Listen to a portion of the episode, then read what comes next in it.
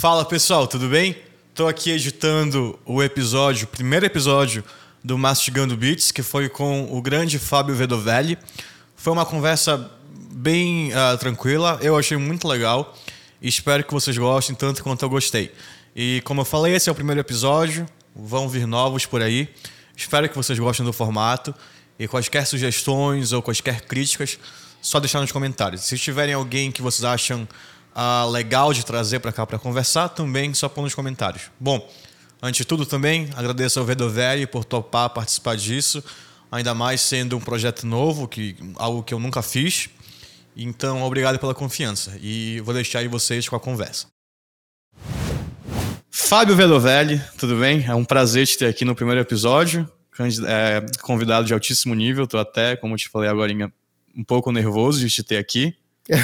Mas bem-vindo ao primeiro episódio. Já começou bem, bem, eh, bem forte esse negócio.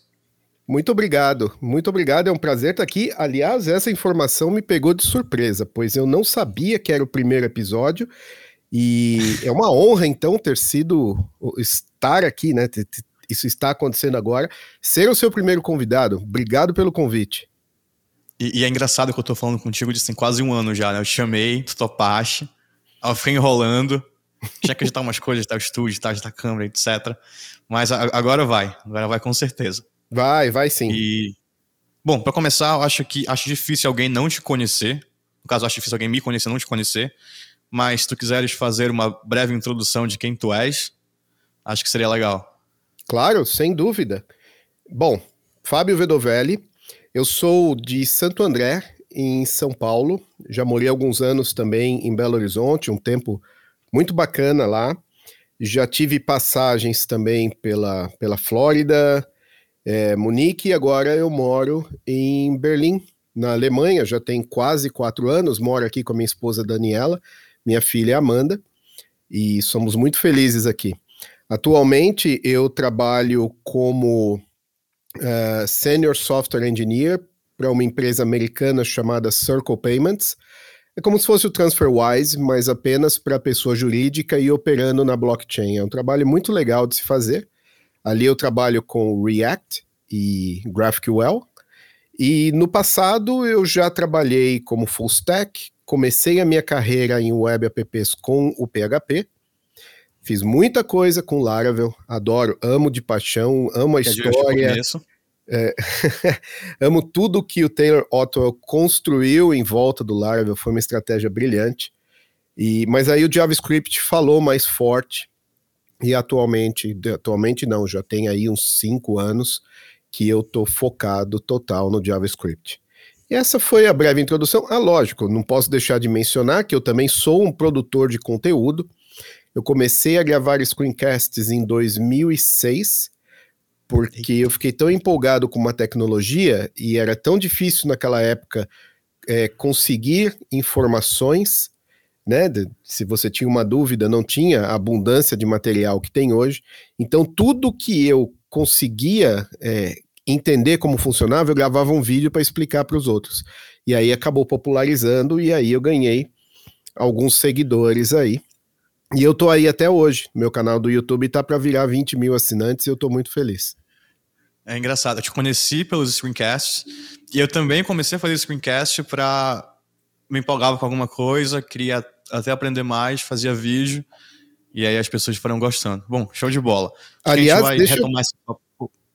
Deixa eu falar, falar uma coisa. Eu, eu sou muito fã dos seus vídeos. Os seus vídeos são ótimos e, e eu, eu tenho é, é, eu tenho ciúmes do seu inglês, cara. Eu, ah, eu gostaria nada. de falar inglês como você fala. Não, Parabéns. Não viagem. Obrigado, não, mas obrigado, agradeço. Falando sério, de coração. Não é média, não. Não, mas para quem está assistindo aí, já tiveram algumas pessoas que falaram do meu inglês. É, para quem acha que foi do nada, não foi. Se vocês forem no meu canal e forem para os primeiros vídeos, 2015, falar primeiro que parecia que eu tava com sono, ou muito drogado, Uhum. E eu, eu, eu, falava baixinho, eu falava assim, porque eu tinha vergonha, e aí eu falava bem baixinho. Falava tudo errado, e aí, com o tempo, com a prática, foi melhorando. Então, definitivamente não foi do nada, foi, foi bastante prática. E fazer os, os vídeos em inglês ajudou muito, porque eu tinha que me concentrar bastante para falar, para as pessoas entenderem. Uhum. Falava com calma, etc. E fui pegando. Nós teve muita crítica no início também, mas obrigado pelo, pelo elogio, velho. De ti vale. É, é, muito especial vindo de ti.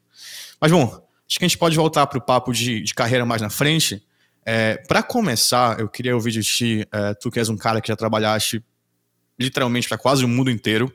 Uhum. Já moraste no Brasil, estás morando em Berlim, trabalha para empresa dos Estados Unidos. É, com a pandemia e com essa ascendência do trabalho remoto, o que eu venho percebendo é que tem muito desenvolvedor saindo fora do Brasil, seja fisicamente, ou seja morando no Brasil, trabalhando para fora. E uh, eu não, acho, não sei se isso vai gerar uma escassez de desenvolvedores. Uh, eu não quero, usar, não quero usar o termo bons, mas desenvolvedores em geral no Brasil. Mas é fato que, assim, assim, quando as pessoas descobriram que trabalhar remoto realmente dá certo e existe essa oportunidade, muita gente que talvez nunca tivesse pensado nisso foi para fora. E a gente vê, principalmente no Twitter, um monte de brasileiro, eu incluso, mas eu já trabalho desde antes, trabalhando para fora. O que, que, que, tu achas disso? Tu achas que. Porque assim, o mercado brasileiro não tem como competir em termos de salário com uma moeda forte como o euro ou como o dólar. A gente sabe uhum. que não tem como.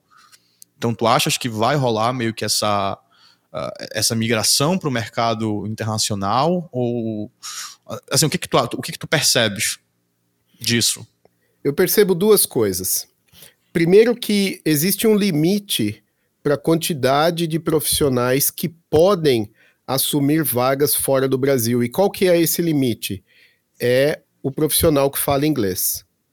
Porque certo. o brasileiro, ele tem uma resistência histórica a aprender outros idiomas. Tá? Eu conheço muitas pessoas que são excelentes tecnicamente, eles gostariam de trabalhar para empresas de fora, mas eles não conseguem, e não é porque não quer, não é porque não tenta, é porque não consegue falar inglês, por mais que tente, tá? Algumas pessoas têm preguiça, outras pessoas simplesmente não têm vontade. Eu sei que existe esse limite. Então, assim, é, vai chegar uma hora que quem tinha que sair já saiu. Já saiu. Tá? Então, eu acho que não. É, esse movimento ele não vai chegar a, a prejudicar demais as empresas do Brasil. O grande problema disso, que é o outro aspecto que eu vejo, é que tem muita gente boa entrando no mercado, o problema é que as pessoas experientes elas estão indo embora. E experiência não é uma coisa que você ensina em um ou dois anos. Experiência leva anos para você formar os profissionais sêniores, né? Então, esse é o grande problema do Brasil. As empresas brasileiras elas têm que começar a investir na contratação de júnior, isso é óbvio que tem para renovar né, o, os profissionais do Brasil, mas tem que ter um esforço também para manter os sêniors no Brasil, para que eles possam mentorar esses júniors que vão entrar. Porque não adianta a empresa contratar júnior se ela não tem sênior para ensinar e passar a experiência para essa galera. Concordo é 100%. Isso. Inclusive, do inglês, tinha até um vídeo que eu ia fazer que o título ia ser Como próxima linguagem, aprenda inglês. Porque tem muita gente que fala, não, vou aprender React, vou aprender Vue, vou aprender Remix, que eu sei que tu és fã. Uh, vou aprender Blitz, mas a pessoa está limitada ao mercado local por não saber falar inglês. Uhum. E isso abre não só oportunidade de trabalho, mas também de conhecer muita gente uh, que está no Twitter, no GitHub, que seja, e também de absorver conteúdo uh, em inglês, né? Que faz muita diferença. Sim.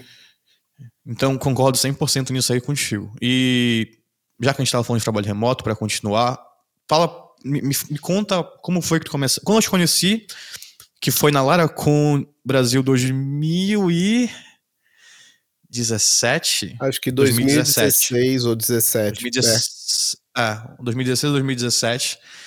E eu acho que tu já trabalhava de remoto. Já, eu estava trabalhando para Munique naquela época. Mas isso Mas não a era minha empresa história, que estava recentemente, era? É, ela, ela começou muito antes disso. Eu eu comecei primeiro que eu comecei a trabalhar em home office em 2004. Eita. Então, assim, de 2004 para cá, se eu passei três anos, não, não de forma direta, mas né, intercalado aí, se eu passei três anos no escritório, foi muito. Então, a minha experiência de trabalhar de casa, ela já vem de muitos anos. Já o trabalho remoto do Brasil para outro país começou em 2009, quando eu assinei um contrato com uma empresa da Flórida. E aí não só eu, mas o, o, contrato ele me permitiu formar uma equipe no Brasil e daí nasceu o, uma empresa que eu tive por um tempo que era meio que só para atender é, esse cliente. E aí, infelizmente, depois de, de uns anos, o contrato não foi para frente e a empresa acabou sendo fechada. Então, essa foi a minha primeira experiência trabalhando remoto. Aí, depois disso, eu tive o contrato com o Munique e depois desse eu já tive um. Eu arrumei uma proposta, recebi uma proposta que me permitiu mudar para Berlim. Então, vamos colocar aí que da minha experiência de trabalho remoto foi 2009 a 2014 e depois 2015 a 2018. Quase 10 anos. É bastante tempo. E aí, de novo, remoto. É, tudo, tudo remoto. Com a pandemia e com a, nova, com a nova empresa. Ah, sim, sim. Eu esqueci de mencionar isso, né? É, é, quando, quando teve o primeiro lockdown, que foi em março de 2020, fazendo dois anos agora, é, nós todos fomos mandados para casa, né? Para trabalhar Sim. em casa. E aquela empresa eu já não estou mais nela, mas eu sei que aos poucos eles estão voltando para o escritório. E eu acredito que naquele caso não é uma opção.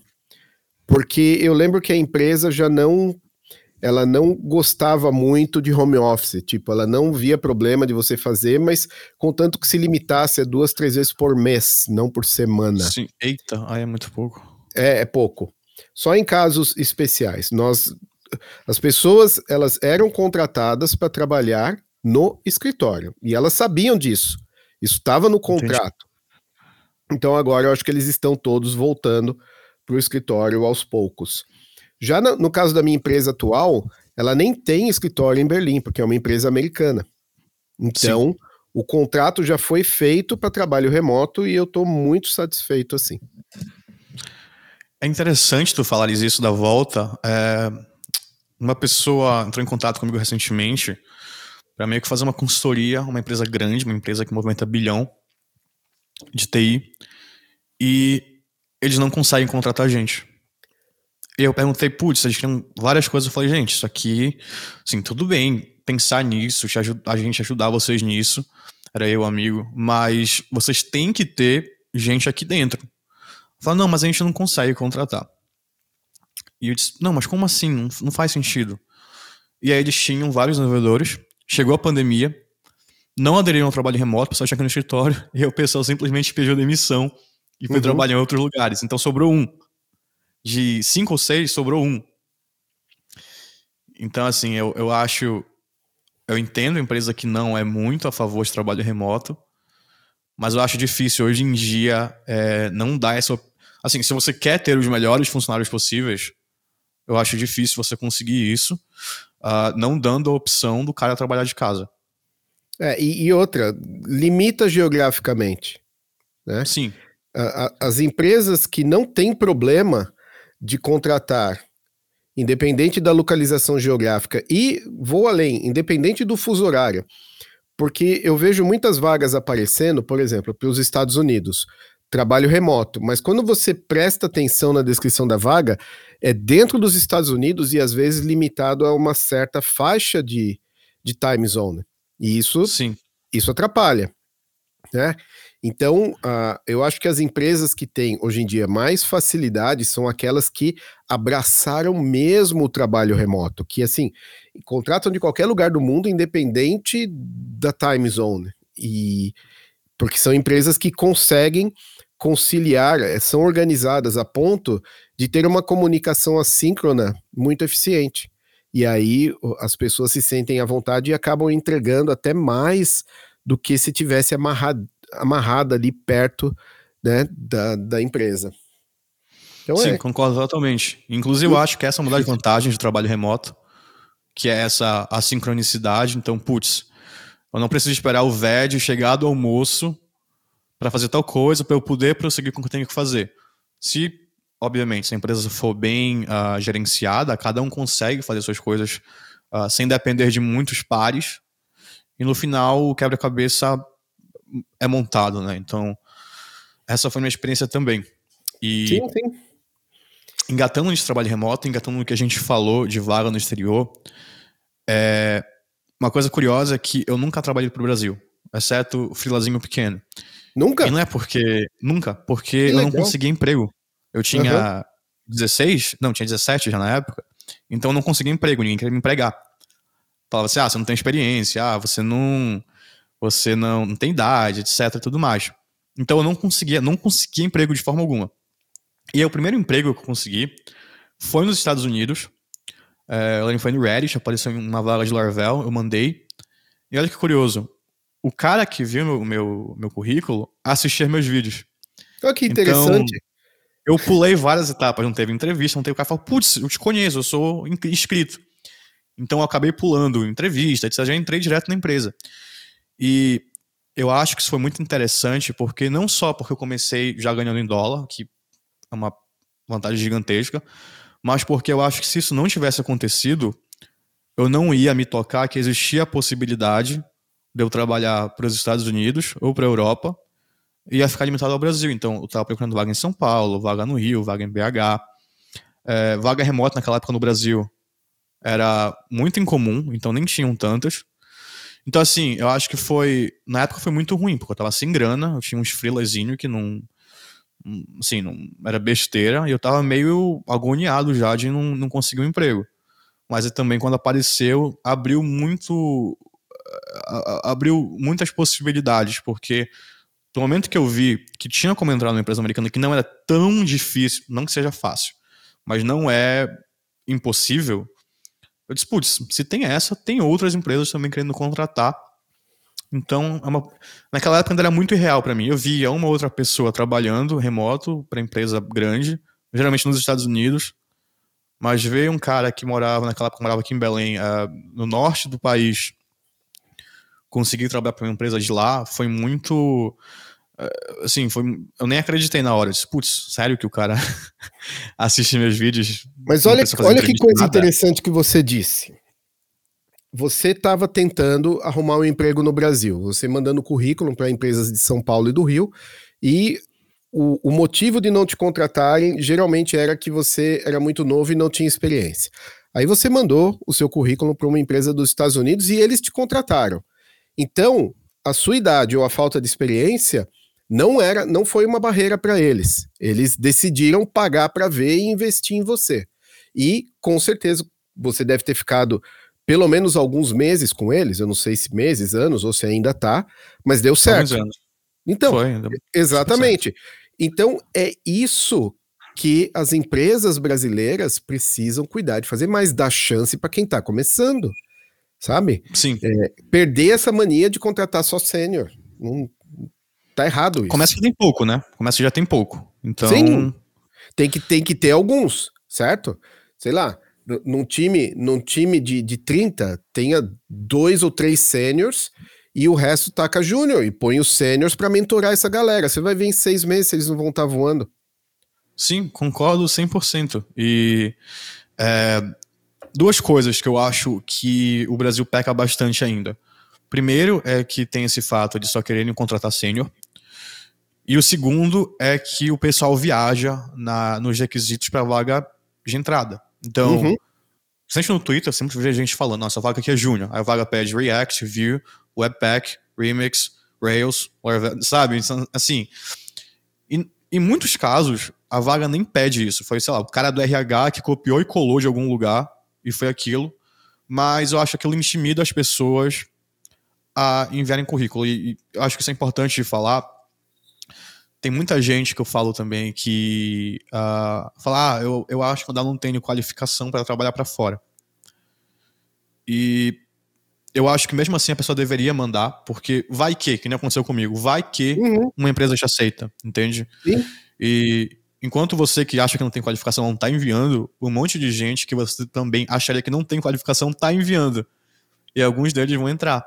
E hoje em dia tem muita vaga, então não é fácil, obviamente, você está competindo com o mundo inteiro, mas é possível. E não é tão difícil quanto parece.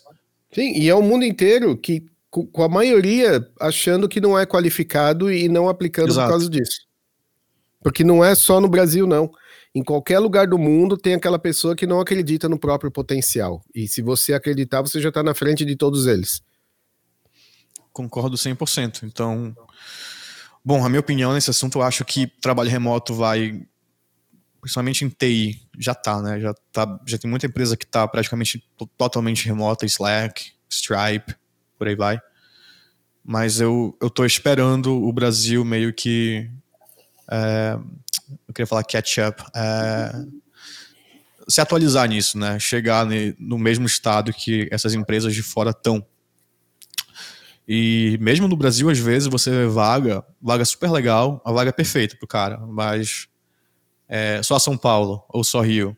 Às vezes o cara não pode se mudar por algum motivo, tem filho, tem mulher, tem, enfim, tem família, etc. Ou às vezes não isso é quer. É ruim pro empregador. É, isso é ruim pro empregador também, né? Sim. É, eu lembro que estavam falando no Twitter de salário em São Paulo. Falaram, não, em São Paulo você ganha 20 mil, você ganha 15 mil. Eu disse assim, bicho, mas e se o cara não quer morar em São Paulo? Sim. Ah, então ele vai receber menos. Eu falo, tá errado. Então, então a empresa vai ficar tá sem candidato também.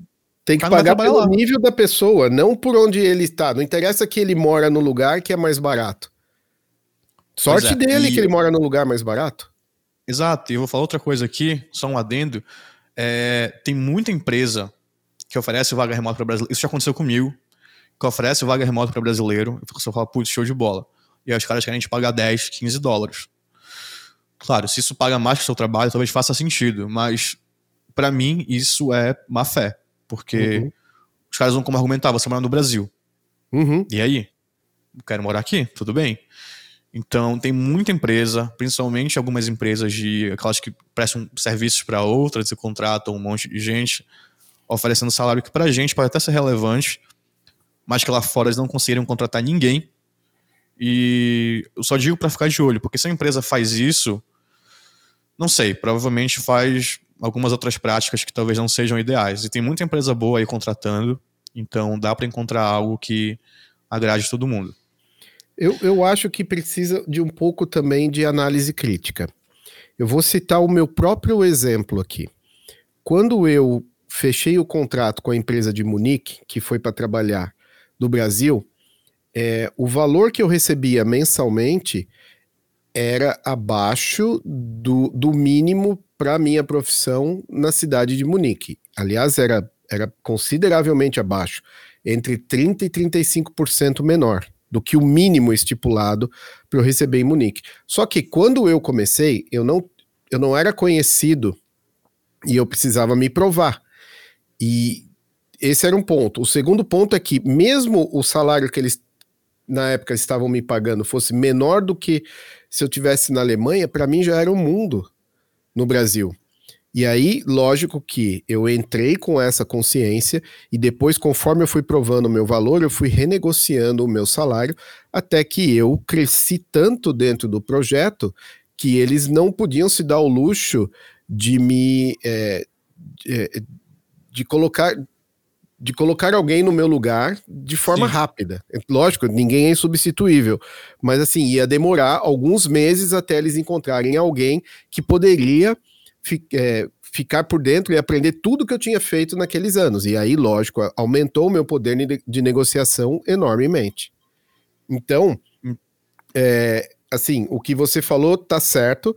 Existem empresas se aproveitando de que o nível de vida e o salário no Brasil é mais baixo para economizar um, um, troco aí, mas a pessoa que está também chegando para aquela vaga, ela precisa fazer uma autoanálise e pensar: eu tenho condição de atender, de, de devolver para a empresa, sei lá, eu vou pedir um salário de sênior que mora nos Estados Unidos, na Califórnia, mas eu tenho como entregar o, o que essa posição pede? Se sim, vai para cima. Se você está começando agora, eu não vejo problema de aceitar um pouco a menos e aí depois você vai negociando.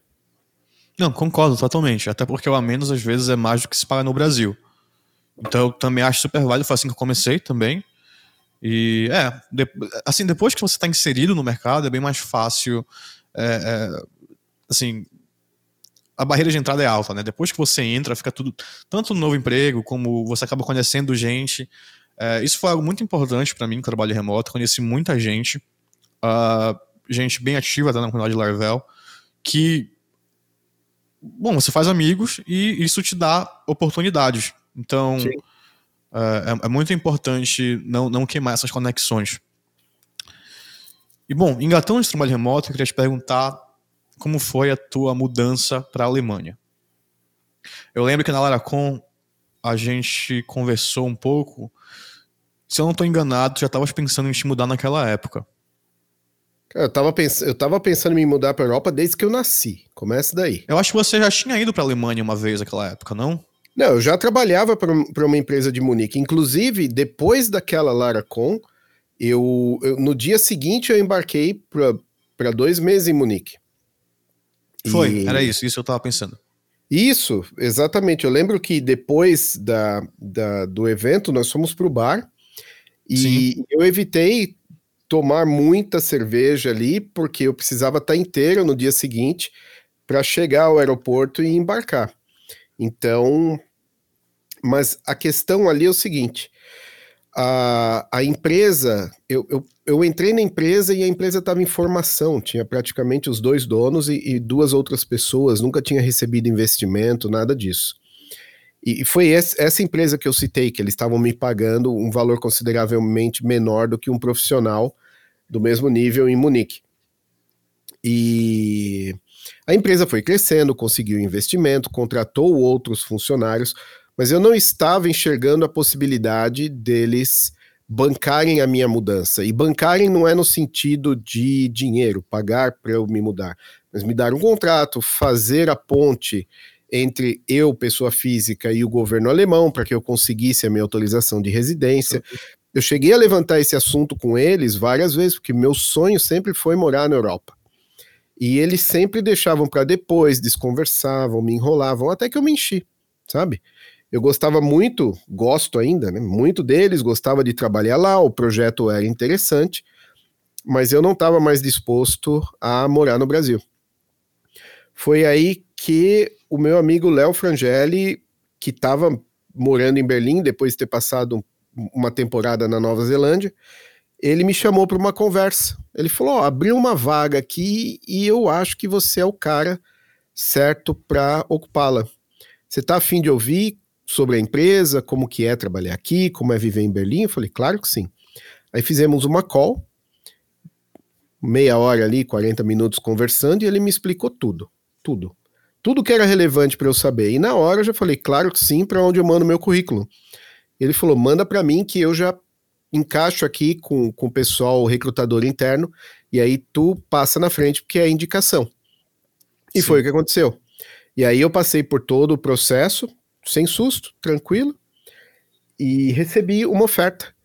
E uma oferta bastante generosa, com um salário consideravelmente maior do que eu tinha na época, né, trabalhando para remoto para a empresa de Munique. E aí eu saí e me mudei para cá. E o processo de mudança foi assim super tranquilo, porque a empresa me deu o suporte que eu precisava, que foi o contrato, e ela entrou em contato com um órgão de trabalho aqui da Alemanha para conseguir um documento. Esse documento eu apresentei no, no, consulado em São Paulo, junto com o meu contrato, um monte de carta de referência, porque eu não sou formado, não tenho formação superior. E esse documento em específico é um documento emitido pelo Ministério do Trabalho aqui, que diz que a empresa entrou em contato, que ela diz que tem o contrato, esse contrato é válido, que ela será responsável por você a partir do momento que você pisar na Alemanha, e aí, com, com essa garantia, o consulado em São Paulo emitiu o, o meu visto. E aí, depois que eu cheguei aqui, aí eu tive um suporte sensacional dos outros brasileiros que trabalhavam na mesma empresa. Chegou uma época que a gente era 10% de toda a empresa, não só do, do corpo Caramba. técnico, mas de toda a empresa, de 200 funcionários, 20 eram brasileiros. A maioria é. já não está mais nessa empresa, mas a gente continua junto. Ontem mesmo a gente foi pro bar E foi, Eu vi a foto. É, sim, você deve ter visto no, no Twitter ou no, no Instagram. Instagram. Sim. Foi. É.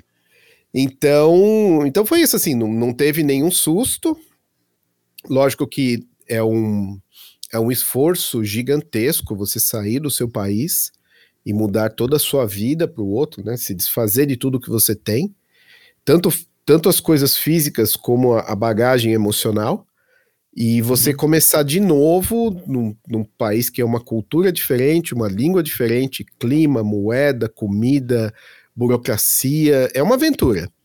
Né? Pode ser um martírio para alguns e pode ser uma aventura para outros. Para mim foi uma aventura porque eu sempre quis, então eu estava trabalhando em prol de realizar meu sonho. E estou aqui quase quatro anos já. Pô, legal demais. E uma galera daquela galera tá morando por aí. O Zizaco, se não me engano, tá morando na França. Eu acho que o Ravan se mudou recentemente para a Alemanha. Ele tá em Berlim. O Git também. Muita gente. É muito bacana ver isso também, né? Lembra que o Zizaco foi bem, foi bem antes, foi naquela época mesmo, ele se mudou. Não sei onde ele tá agora. Mas é legal ver que o pessoal tá é, agarrando as oportunidades, né? Sim. E o pessoal mais velho que, que a gente tinha a turminha Soul Dev, é, só uns poucos. Eu, eu acredito que 80% da, da galera que a, gente, que a gente convivia ali entre 2008 e 2012, tudo online, pelo Twitter e tal, é, 80% tá fora do país, que são Caraca. os caras mais experientes que eu conheço. É, realmente, eu, eu também tenho vontade. Uh, tava nos planos sair, mas teve a pandemia. Que, é, tu mesmo tava falando recentemente, tu postaste no Twitter sobre salário, etc. Eu lembro que alguém perguntou, ah, mas vale a pena pagar tanto imposto aí na Alemanha? E aí tu respondeste que vale, porque vale. a qualidade de vida é, é, eu imagino que seja bem diferente. Né? Eu nunca fui na Alemanha, mas já fui na Europa e não, não tem nem comparação, só a segurança. Sim, sem já... dúvida. Não, e não é só isso. O poder de compra aqui, ele é muito, muito maior. Muito maior. Então, com o que me sobra líquido do salário, eu consigo comprar tudo o que eu preciso, eu consigo guardar dinheiro, eu consigo fazer umas pequenas extravagâncias, ir num restaurante melhor, num bar que eu estava namorando já há algum tempo, ou então comprar um monitor novo. Consigo, porque o poder de compra é, é fantástico. Então, dói pagar esse tanto de impostos mais contribuições, contribuições sociais, dói, mas chega uma hora que você já não pensa mais nisso, porque você conta ali com o líquido e você sabe que vai vai durar até o fim do mês, né? Eu não abro mão, não ligo, realmente não ligo. Pois é, eu tava falando com um amigo que trabalha remoto para fora, e tava falando, ah, eu prefiro morar no Brasil porque com o meu salário de fora aqui, ah, digamos que ele vive num nível social um pouco acima. Só que eu tava pensando, a diferença é que aqui você tem que ter carro, tem que ter plano de saúde, tem que pagar a escola, uh, produto eletrônico é mais caro. Uh, então tem, tem vários custos que na Europa você, ou num lugar mais seguro, você não precisa ter. Uh, meus amigos que moram na Europa, acho que nenhum, acho que nenhum tem carro. o Nuno, o Nuno Maduro tem carro, é um que eu consigo lembrar que tem carro. Mas o, o resto que eu tô pensando aqui, a maioria não tem carro, não, não gasta com. Só que o gasto de plano de saúde é, é bem alto. Então, tem esse tipo de gasto que eu acho que o pessoal não costuma colocar na equação, né? E, eu, e a tranquilidade acho... também que não, não se paga. É, eu acho que é um. É uma postura válida essa que você comentou de, de, de padrão de vida. Tá? Eu tenho um amigo que ele é muito seguro do que ele quer e principalmente do que ele não quer. Ele não é da nossa área, ele trabalha na indústria química e ele é diretor de, de, de uma divisão de, de uma empresa alemã, mas ele trabalha do Brasil e eu acho que ele é responsável pela América Latina, alguma coisa assim. E ele já teve oportunidades para se mudar para a Europa e eu acho que até para os Estados Unidos, e ele nunca quis. E eu, como sempre tive o, os meus olhos voltados aqui para essa região, eu achava isso porque para mim é um no-brainer, sabe? Pintou oportunidade, Sim. a pessoa tem que vir para Europa, mas não é todo mundo que sente do mesmo jeito. A explicação que ele me deu é o seguinte: é, eu já recebo um salário de europeu e quando eu converto para real, a coisa fica muito bonita. Se eu for para Europa, eu não vou aumentar meu salário, meu salário vai ser o mesmo, só que o meu padrão de vida vai cair. E eu sou apaixonado pelo meu padrão de vida. Ele é um Justo. cara que vive é, é, saindo para jantar nos melhores restaurantes, sabe? Para ele é tudo do bom e do melhor. Ele gosta disso, é a forma como ele gosta de viver a vida dele. E ele falou: se eu for para Europa, eu vou ter que abrir mão disso. E eu não quero. Então eu aprendi a conviver com o trânsito, a obrigação de ter carro, uma certa insegurança física e, e jurídica, e, e, e, aprendi a navegar no sistema brasileiro para pagar o, o mínimo possível de imposto. E tô feliz assim, tô feliz com a minha vida. E eu achei uma explicação totalmente plausível, convincente e que serve para ele. Para mim já não serve.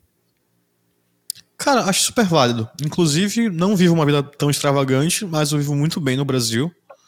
Uh, então, assim, extravagante assim, é um bom, uma boa definição.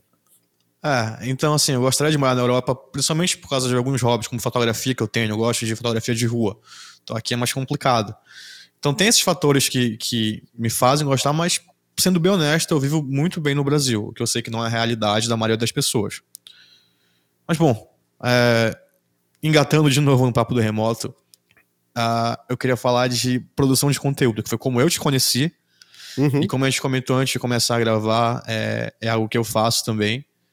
E, particularmente, me deu muitas oportunidades. Como é que isso aconteceu para ti? Olha, para mim foi. É, eu, eu já fui perguntado sobre isso várias vezes. Que é o seguinte: é, eu tenho agora um curso comercial, mas antes eu só tive cursos esporádicos que não eram distribuídos livremente online, que estar, estaria à disposição o tempo todo. Não, era uma turma online, mas com dia e hora para acontecer, tá? Então, a, essa foi a minha experiência com conteúdo comercial. A grande maioria do meu conteúdo é gratuito e está aberto no meu, é, no meu YouTube. E vira e mexe, alguém me pergunta, cara, mas como é que tu ganha dinheiro com isso? Ou, assim, tá, se tu não ganha dinheiro, como é que tu se mantém motivado? E a minha explicação é sempre a mesma. A, a riqueza de uma pessoa, ela não é medida somente em dinheiro, né? As pessoas têm o dinheiro ali sempre em, primeiro plano, a, preocupação primordial das pessoas, principalmente no Brasil, é dinheiro, porque é sempre curto. Mas, por exemplo, eu raramente, quando eu fui fazer uma entrevista no Brasil, em todos esses anos, eu raramente tive que fazer um teste técnico. Eu já me recusei a fazer teste técnico porque eu falei, não, se você quer saber se eu sei, veja meus vídeos ali no YouTube e você vai ver que eu sei o que você precisa. E, e deu certo. Eu fui até ligeiramente arrogante ali, né? Eu tava, eu tava numa época ainda aprendendo a lidar com tudo isso, mas deu certo. E as pessoas que chegavam até mim, ou que eu ia até elas procurando por um novo contrato, um freela, alguma coisa assim, já sabia que eu entendia da coisa. Então, esse é um ponto né? Que é a minha reputação. E, e isso, às vezes, não tem dinheiro que paga, né? As pessoas saberem que você é uma pessoa que tem conhecimento e que é uma pessoa que, que pode confiar, porque só um louco joga a própria reputação no lixo. Tô olhando para o Monark aqui agora. e então é isso. Outra coisa que, que eu ganho muito e que é impossível de se medir é o tanto de gente que veio falar para mim o quanto eu ajudei assim. sem saber. Sem saber. Sim. E eu fico sabendo Exato. porque as pessoas vêm e me falam, mas eu fico imaginando que tem mais um monte que não fala, mas coisas do tipo, graças a um vídeo ou uns vídeos seus, eh, eu, eu fui promovido, ou eu arrumei um emprego, ou eu estava para desistir da programação, estava chateado, até deprimido. Aí eu vi um vídeo seu mostrando uma novidade e isso mudou a minha vida. Cara, esse tipo de. Quando você fica sabendo desse tipo de coisa, cara, dá uma felicidade. É muito legal, né? É, é, muito, é muito, legal. legal. Então, eu... assim, eu dei um jeito de monetizar o meu conteúdo, mas o, o meu conteúdo gratuito ele mora no meu coração, porque eu adoro ajudar as pessoas. Sim, concordo totalmente, vou na mesma, mesma linha. E uh, eu recebi recentemente, eu, eu, tenho muito vídeo de teste, né, de, de TDD. Eu recebi recentemente um e-mail de, um, de uma pessoa na França que trocou de emprego e ele falou que o, os vídeos gratuitos ajudaram. Cara, mandou um textão, mostrou como era a empresa, mostrou foto da empresa. Isso, isso é, é muito. Isso é uma das melhores coisas, né? até mais do que. Assim, não que seja ruim ganhar dinheiro, mas eu fico mais feliz lendo isso do que vendo uma notificação do Stripe de que o, o curso foi vendido. Então. Uhum. Sim. É, é muito legal. E eu perguntei isso porque, eu não sei se acompanhaste recentemente no Twitter, estava tendo umas discussões sobre produção de conteúdo, blog, uh, ter um GitHub movimentado. Uh, eu queria te perguntar sobre isso. Eu já vou adiantar que a minha opinião em questão de GitHub e conteúdo é. Eu não acho que deva ser obrigatório. Eu acho que é um negócio legal. Então, quando eu vou entrevistar alguém e eu vejo o GitHub da pessoa e vejo que tem contribuição e tal, é, eu acho legal porque eu consigo ter uma ideia do nível dele, do que, que ele gosta, como é que ele faz as coisas, o que, que ele usa. A mesma coisa com, com produção de conteúdo. Então, se a pessoa tem um blog, eu acho que um blog é uma, uma coisa muito saudável de se ter, uh, colocar suas ideias e o que você aprendeu, tanto em texto ou vídeo que seja. Então, são coisas legais, mas eu, particularmente, não acho que, que deveria ser aquela coisa assim que não é obrigatória, mas é implicitamente obrigatório, como tem algumas pessoas falando.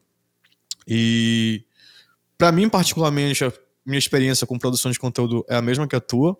É, foi algo que eu comecei porque, no caso, na época eu não gostava, eu estava experimentando, mas eu gostei e continuei fazendo. E aí teve, uh, indiretamente, vários benefícios financeiros, já que eu conheci muita gente por causa disso, fechei alguns contratos por causa disso, etc. Mas é, é difícil quantificar e dizer, não, me deu tantos mil reais, me deu, enfim. Mas teve esses benefícios, conheci muita gente, essa parte de que se popularizou muito agora de criar audiência e tal, é, é, algo que eu vejo gente fazendo de uma forma meio artificial. E é aí que eu acho que não funciona, quando o cara tenta criar audiência só para criar audiência. Uh, tem muita gente que gosta de ajudar genuinamente, como tu. E eu acho que esse é o melhor tipo de audiência, que é o, o, o, o aquela audiência genuína. São pessoas que genuinamente gostam do teu conteúdo, gostam de ti, sabes que tu não tá ali fazendo aquelas threads do Twitter só para ganhar seguidor. Uhum. E querendo ou não, é essa audiência também que monetiza. Porque o cara que acompanha Sim. teu trabalho, então o cara que, sei lá, acompanha teu canal já há um tempão, viu teu curso de testes, insta-buy, o cara vai lá e compra. Porque ele é. sabe que o conteúdo é bom, não sabe que não pensa duas boa. vezes. É. E eu, e eu atesto, isso é verdade. Isso é verdade. Foi até uma coisa curiosa, eu estava para lançar o, o meu curso de testes, mas eu ainda estava testando todo o ambiente sozinho. E aí eu pus o site no ar e eu esqueci de colocar o robots txt para o Google não indexar, porque não estava pronto. Aí o Google indexou e eu fiz uma venda antes de lançar o curso. Antes, antes do lançamento oficial, alguém foi lá e comprou. Eu cara, de onde essa pessoa veio? Sabe? E aí eu, eu entrei em contato, eu falei, mas como que tu achou? Eu ainda não pus no ar. Ele falou, não, eu pus no Google ali, veio o seu site. Eu fiquei mó feliz, porque eu já conheço teu trabalho e eu, adoraria ter um curso seu sobre isso. Eu falei, bom, beleza, você vai ser o primeiro, então. E, e, foi, foi bem legal, mas continua, desculpa, cortei seu raciocínio. Não, era, o raciocínio era esse. Mas então o cara foi meio que o, o usuário beta do teu curso. Sem foi, querer. foi foi, foi o usuário número um. Foi muito legal isso. Bom, tu, tu falou aí da, dessas discussões, aliás, discussões é o que mais tem. Eu tenho uma opinião formada sobre isso, mas eu não gosto de, de, de usar termos como obrigatório, né? Uh, a questão é a seguinte: você, você disse que gravou, pensa em gravar um, um, vídeo dizendo que a sua próxima linguagem deveria ser o inglês. Porque o inglês vai te levar mais longe, ele vai te tornar uma pessoa diferente das pessoas que não falam inglês. Eu vejo ter um GitHub organizado da mesma forma que o inglês. Você pode até não ter o inglês, assim como você também pode escolher não ter um, um GitHub público cheio de coisas Mas se você tem, você está na frente de um monte de outros. E aí você tem o que mostrar e, e você facilita a vida de quem vai te avaliar. Então, por que não? Eu não entendo o, o, a choradeira que as pessoas falam, é, a choradeira que as pessoas fazem quando esse assunto vem à tona. Devia ser uma coisa que não deveria é, ser discutida. Ser preciso pensar duas ah. vezes, cara. Sabe? Eu, eu acho isso muito bobo. É, é, demonstra um grande nível de infantilidade, né, do, uh, da comunidade. E podem me xingar por isso. Pode xingar Não, à vontade. Eu concordo, eu, eu cara, eu concordo. Eu acho que é o tipo de coisa que, assim, se o cara, putz, testou, tentou contribuir com coisa, não gostou, não é a praia dele, não adianta forçar, que não, não vai rolar.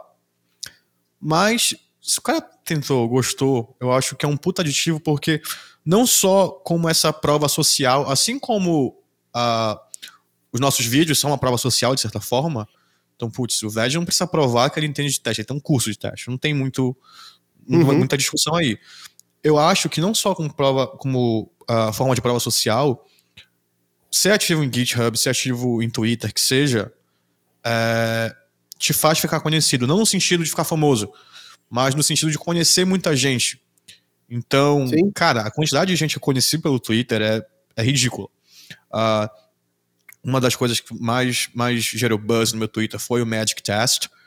E foi algo que eu fiz porque eu conheci o Andrew Cover, do Rails, pelo Twitter, uhum. já seguia ele. Vi que ele fez aquilo, bati um papo com ele, fiz a minha versão. A gente, a gente é amigo até hoje. Então, é, essa um, explosão social, digamos assim, o fato de conhecer muita gente, eu acho que é muito importante. Tem gente que fala assim: ah, não, tem uma bolha, tem uma panelinha e só as pessoas é, famosas se falam.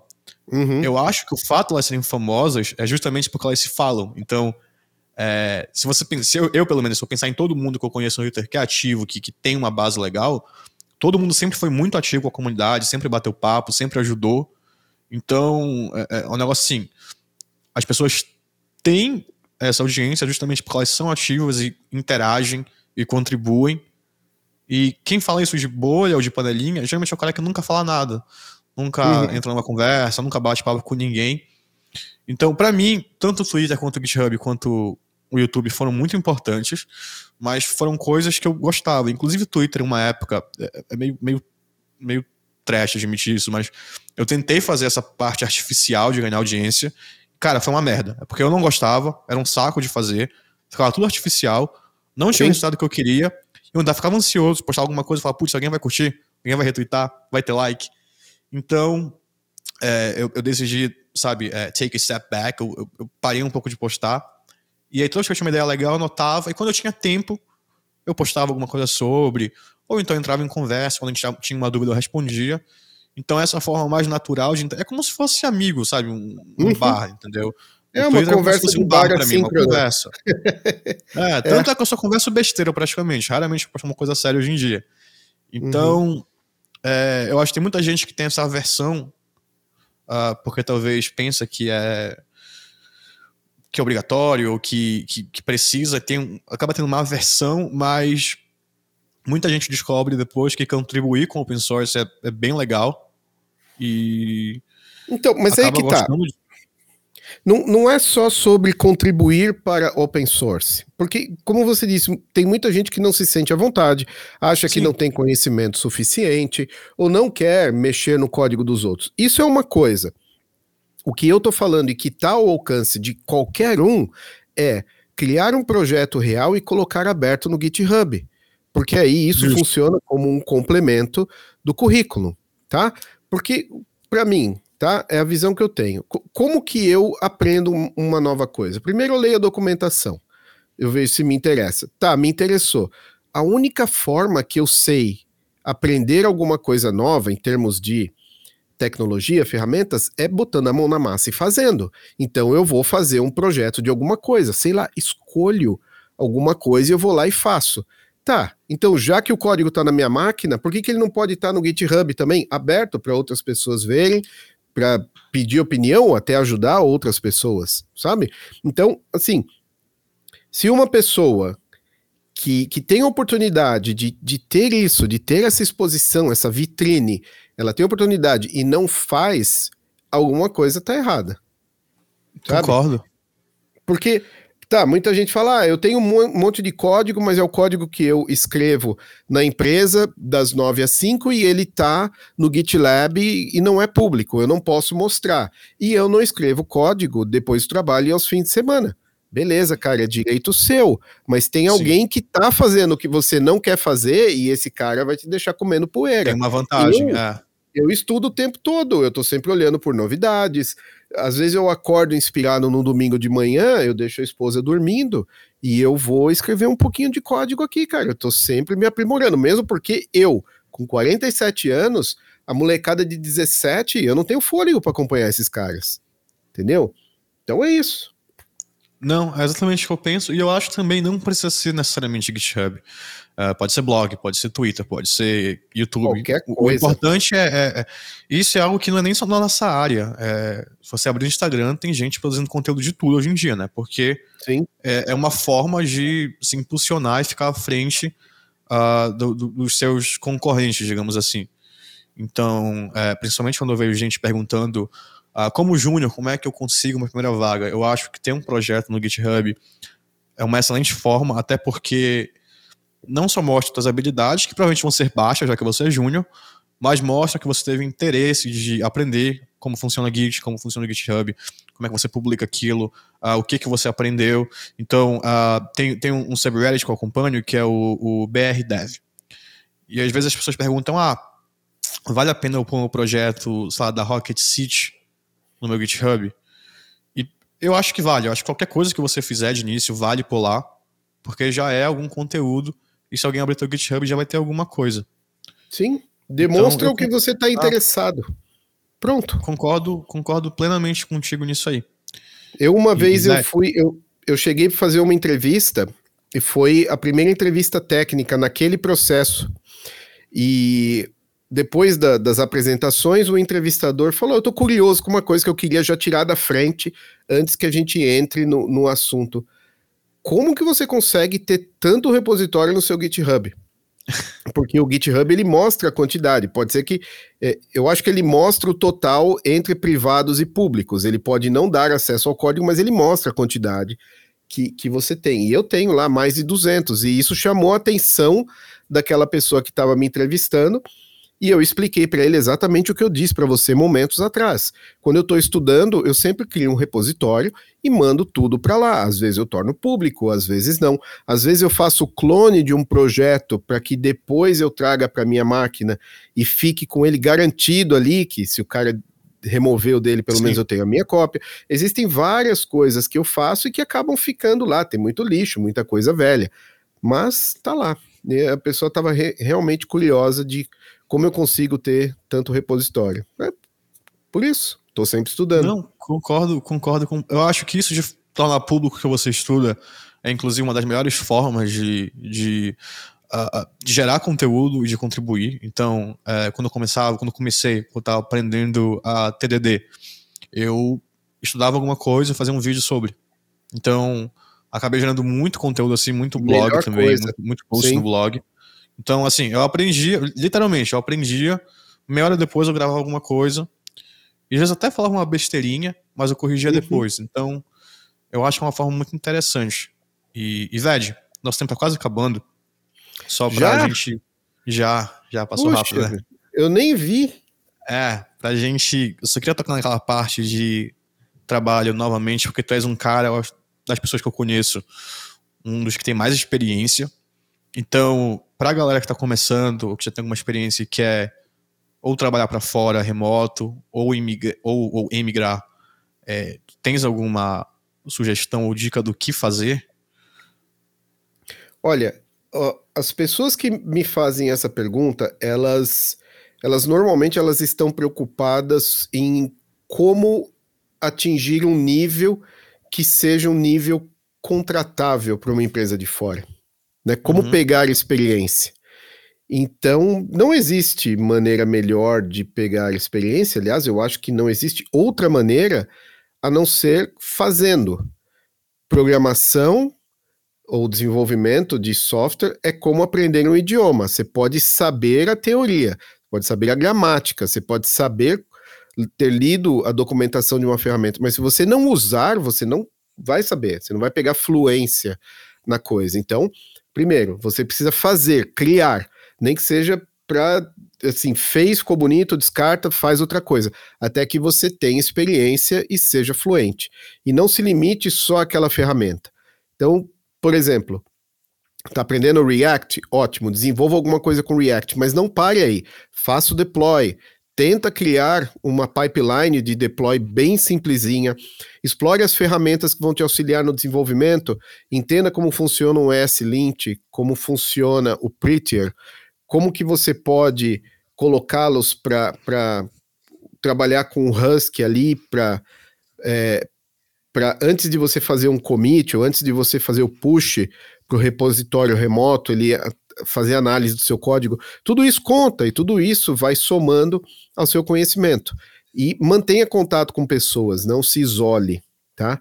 É, é, a melhor maneira de você pegar a experiência meio que por osmose, sabe? Você tá ali do lado, você vê a pessoa fazendo, se interessa, pergunta.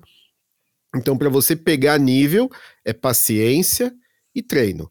Agora, se você já é uma pessoa experiente e que gostaria de se mudar do Brasil, ou até continuar no Brasil e pegar um trabalho remoto, são duas coisas.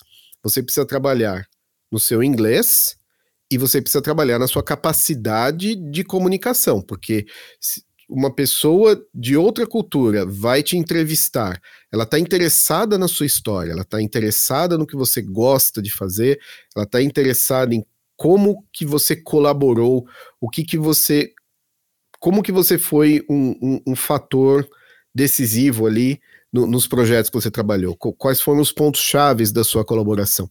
E você tem que ter a capacidade de contar essa sua história em inglês. Então, treine isso.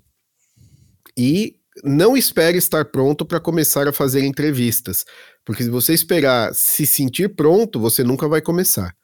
Então, é, o processo de entrevista ele também é algo que você melhora com o tempo. Então, a primeira vai ser uma porcaria, o seu primeiro não vai doer demais. No segundo, você já vai se sair melhor e o não, quando vier, já não vai doer tanto. Até que as coisas vão equalizar ali, você vai se sair bem na entrevista e vai receber um sim. E às vezes esse sim vem acompanhado de mais dois ou três outros. Eu já passei por isso e aí eu fiquei lá sem saber para onde ir. Então, é isso. São meus 10 centavos aí. Concordo. E, inclusive, essa parte de entrevista, é, eu, eu, acho que é legal tentar tratar isso como se fosse um, um trabalho, vai. Tem muita gente que faz 10 entrevistas, 15 e desiste. É, inclusive, eu vi um, um, um tweet recentemente de uma pessoa que publicou quantas entrevistas ela fez e quantos aceitaram ela. Se não me engano, ela fez trezentos e poucas entrevistas para pegar quatro sims. Nossa. Entrevista, desculpa, entrevista não, a processos, né? Entrevista é, processo, sim. É um, é um, funil, né? Vai afunilando. Mas assim, aplicou para 300 empresas para pegar quatro sims e desses quatro ela escolheu um. Então. É uma é, maratona. É, tem que metralhar todo mundo, falar com todo mundo e, sim. assim, até empresa que você acha que não se encaixa tanto, que vai que, né? Vai que é que sobra, melhor do que nada. Então. Sim. E outra coisa, se você que... tem uma empresa dos sonhos, jamais aplique para ela de cara. Não, sim. aplique para várias outras. Às vezes, até se você receber um sim, trabalhe um pouco para essa empresa para pegar experiência. Passe por diversos processos seletivos para você ficar master em é, é, responder as perguntas, porque os processos eles, eles chega um certo ponto que eles são todos iguais. Então você já sabe mais ou menos o que lhe será perguntado e você já sabe como responder isso de forma mais eficiente. Aí, quando você falar, não, agora eu tô fera em processo, aí vai atrás daquela empresa dos seus sonhos, que inclusive pode ser alguma das daquelas gigantes que todo mundo Sim. quer trabalhar. As FANGs, né? Que agora não é mais FANG, é. que o Facebook mudou para Meta. É. Bom, então, última pergunta que eu tenho para ti, uma curiosidade. É, tem muita gambiarra aí na Alemanha? Tem gambiarra em qualquer lugar do mundo. Aqui tem também. Não é tanto quanto no Brasil, mas eu vou te dizer que a capacidade de fazer gambiarra é o que faz com que o profissional brasileiro seja muito valorizado aqui. porque nós somos resolvedores profissionais de, problema. Então, Concordo totalmente. Não tem problema muito grande para brasileiro. E brasileiro tem uma vontade de ferro e isso é reconhecido aqui.